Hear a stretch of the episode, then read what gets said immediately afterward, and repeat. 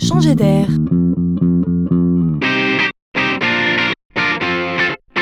C'est la chronique de Laurent Collen. C'est drôle comme parfois on passe de rien ou de pas grand-chose à tout, voire même à trop.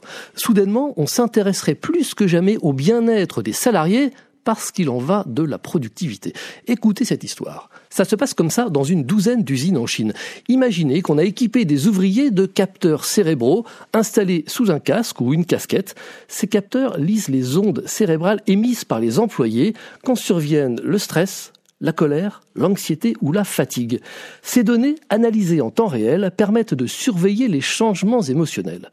La grande idée, c'est d'être en mesure d'adapter la charge de travail à l'individu chez qui on aura détecté un changement, comme l'inviter à faire une pause, à changer de poste ou à rentrer chez lui.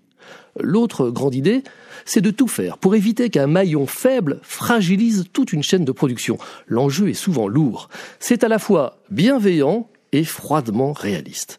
Mais imaginez qu'on peut équiper aussi des pilotes de ligne, des conducteurs de TGV ou de camions. Ce serait moins choquant?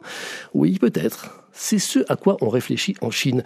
L'idée n'est en effet pas si saugrenue qu'elle en a l'air. Cette technologie existe, c'est à nous d'inventer le monde qui va avec.